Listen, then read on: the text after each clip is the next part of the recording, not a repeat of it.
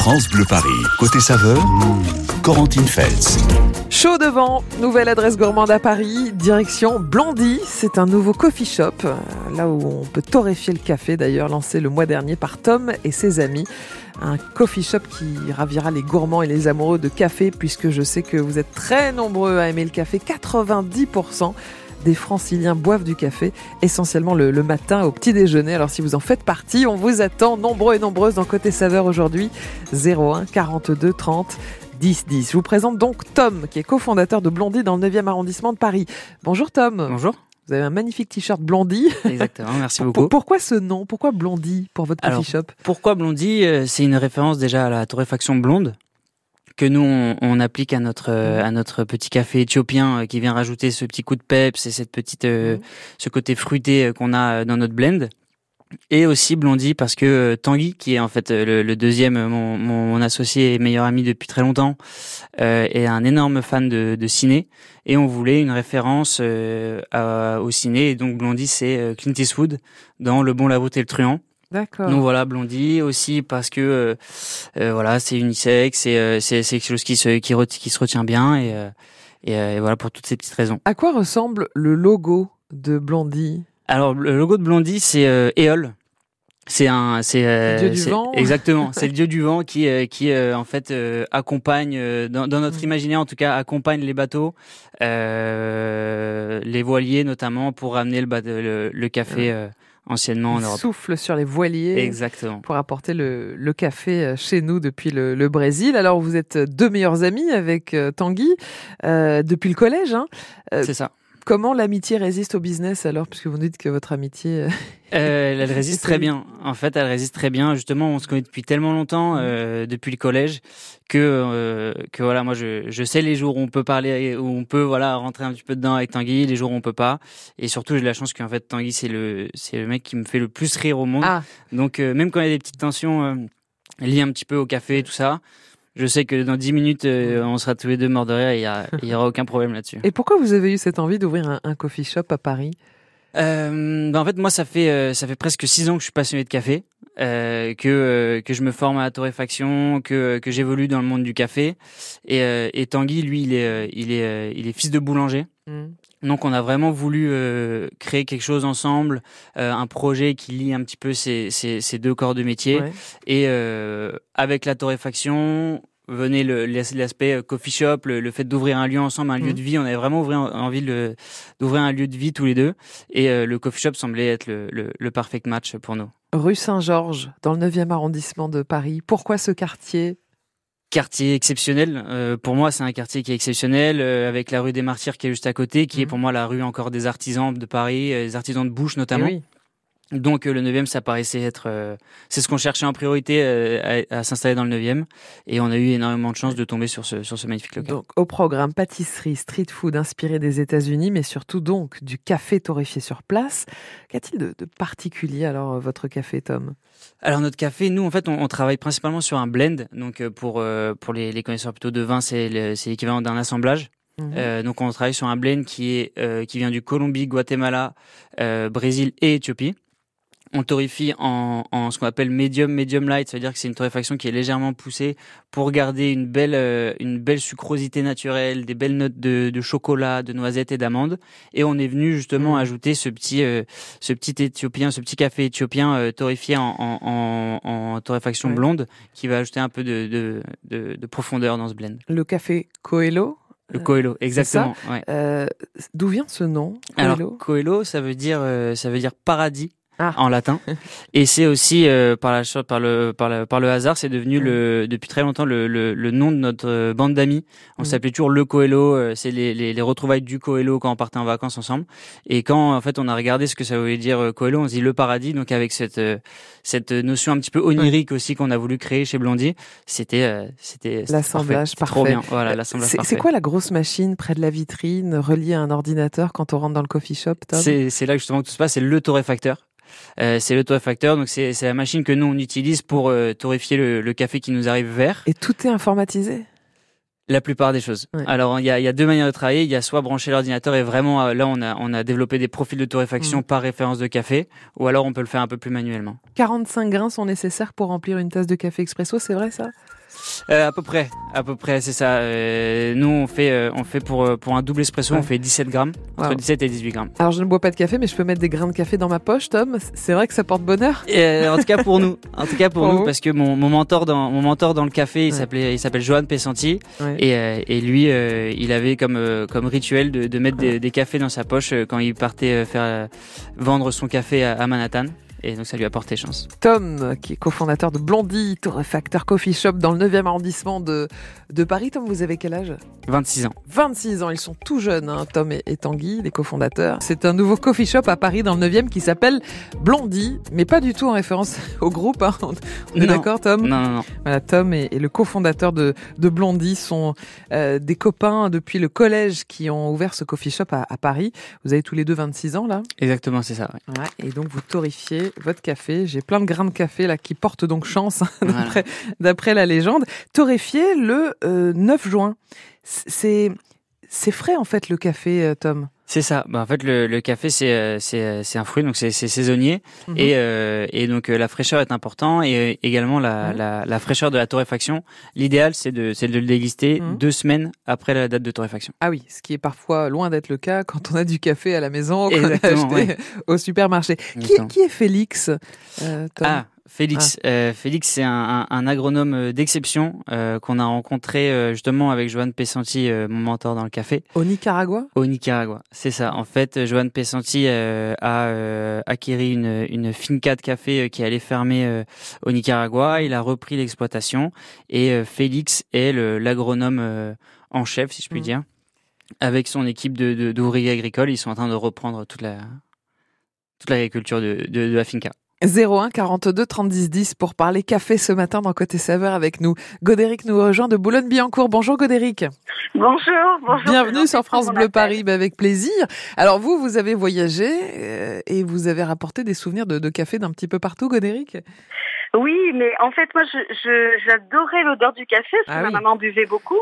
Et mm. je n'aimais pas ça et je comprenais pas pourquoi. Ah. Et puis euh, en Italie, je, mm. je, vais boire un café et oh, comme je dis que j'aime pas le café, on me fait un mochaccino, c'est la, la bellissima ou je sais pas quoi. et, et, et, je dis ok, ok, ok, ok. Donc euh, bah, par, euh, par par courtoisie, j'accepte le café, je me régale et après ah. je goûte des vrais cafés entre guillemets italiens.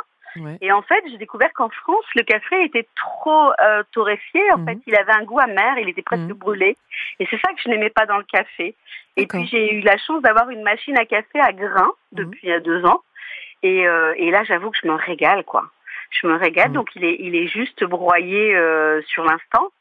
Et là, euh, c'est un goût incomparable. Hein. Alors, j'ai tellement de, de, choses à, à demander à, gérer, justement à Tom suite à votre euh, témoignage, Godéric. Déjà, euh, bon, le café, c'est la deuxième boisson la plus consommée en France après l'eau. dans certains pays, on consomme plus de thé. En mhm. France, c'est le café. On est 80% à, à, à, boire du café. Et vous dites, Tom, ne pas boire de café, c'est se priver de l'un des plus grands plaisirs de la vie. Godéric faisait donc partie euh, de ces euh, quelques pourcentages qui, de, de, Français qui ne buvaient pas de café. Et vous, vous donnez dans, sur votre blog des conseils pour les débutants. C'est ça, exactement. Euh, alors, bah, pour les pour les pour les débutants qui notamment euh, mm n'aime pas le n'aime pas le, le café euh, l'espresso euh, euh, moi ce que je conseille c'est euh, bah déjà il y a, y a, deux manières on va dire de, mmh. de, de, de débuter voilà d'être initié. Il y a euh, la manière par laquelle moi je suis passé c'est vrai qu'au début l'espresso c'était juste trop trop intense trop trop, d'informations trop, fort trop, trop amer voilà trop trop. trop tout. Et donc je m'y perdais je trouvais ça juste un petit peu un petit peu voilà trop fort. Et en fait j'ai conseillé du lait voilà, j'ai commencé un petit peu à mélanger avec du lait. Euh, au début, on part avec un grand latte. Après, on a un petit cappuccino. Après, on a un petit, une petite noisette. Et au final, on s'y retrouve, on s'y retrouve, on s'y retrouve. Donc, c'est une éducation?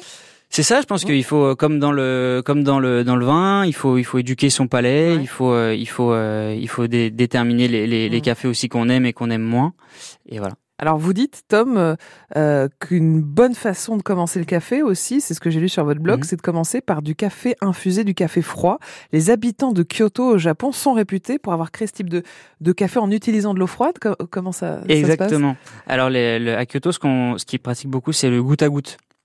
Donc c'est un cold brew goutte à goutte, ça veut dire qu'en fait on va on va on va verser de l'eau euh, de l'eau froide sur un café qui est moulu très grossièrement euh, jusqu'à ce qu'il s'infuse euh, tout doucement, tout, pendant des heures doucement, pendant des, heures, et des heures, voilà.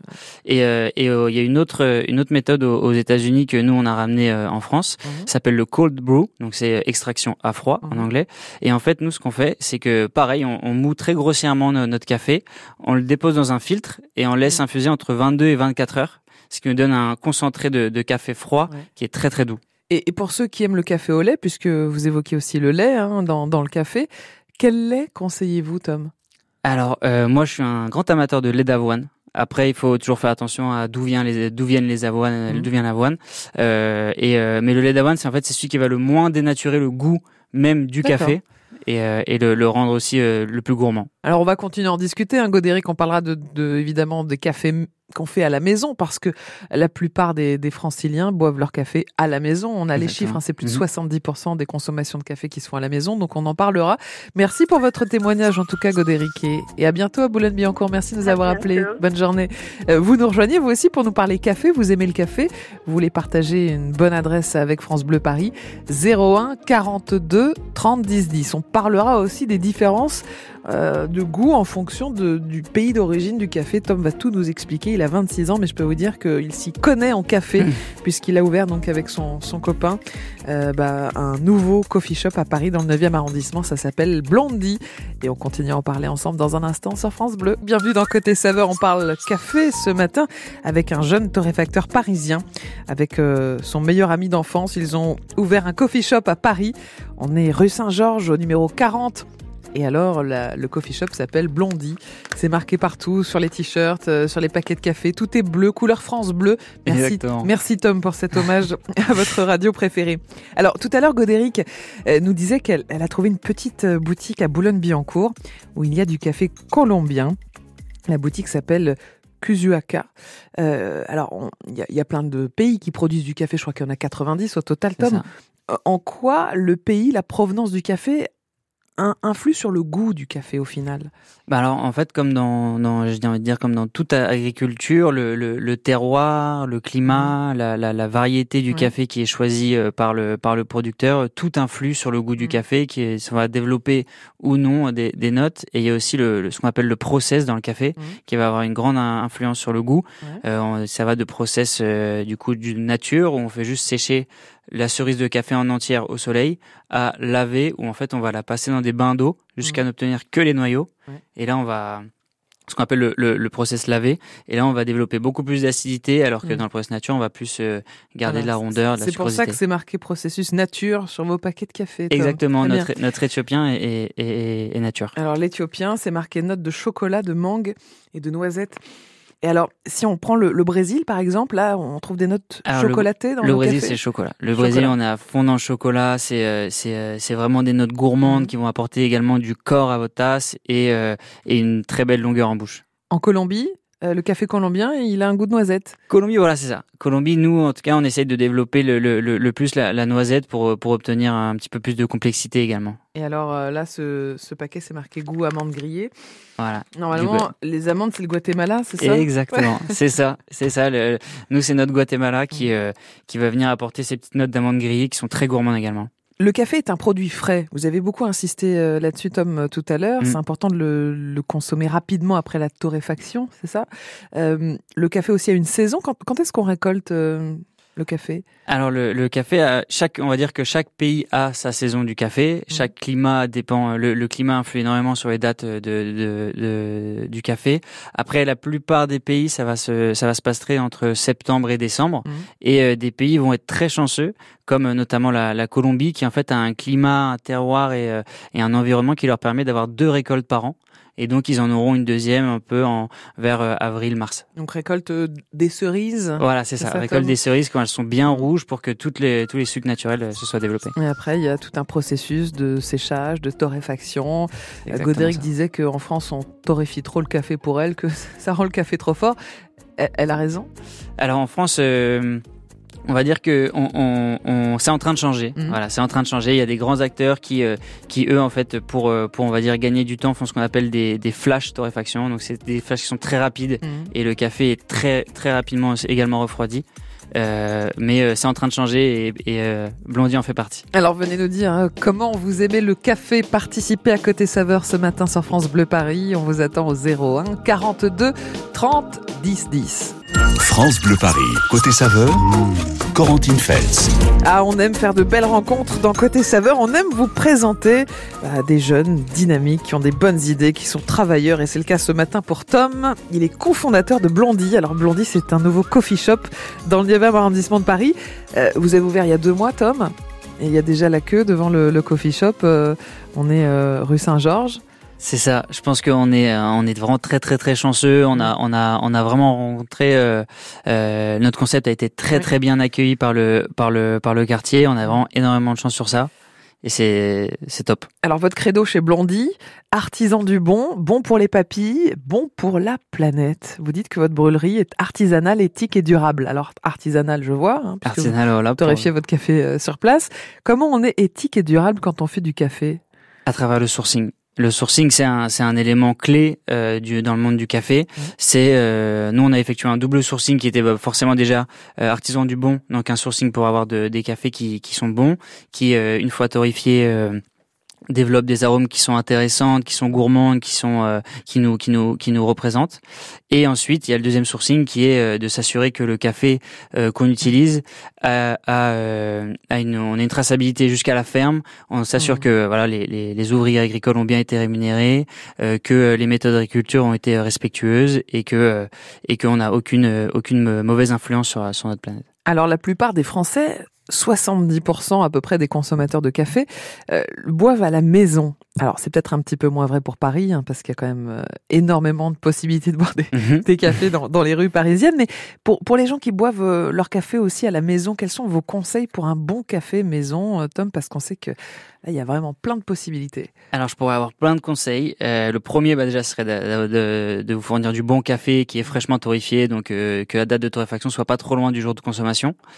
Euh, ensuite, ce que je peux vous conseiller, c'est de le garder en grain le plus longtemps possible, parce qu'en fait, une fois qu'il est moulu, il va perdre vachement sa fraîcheur, il va, perdre beaucoup plus rapidement sa fraîcheur.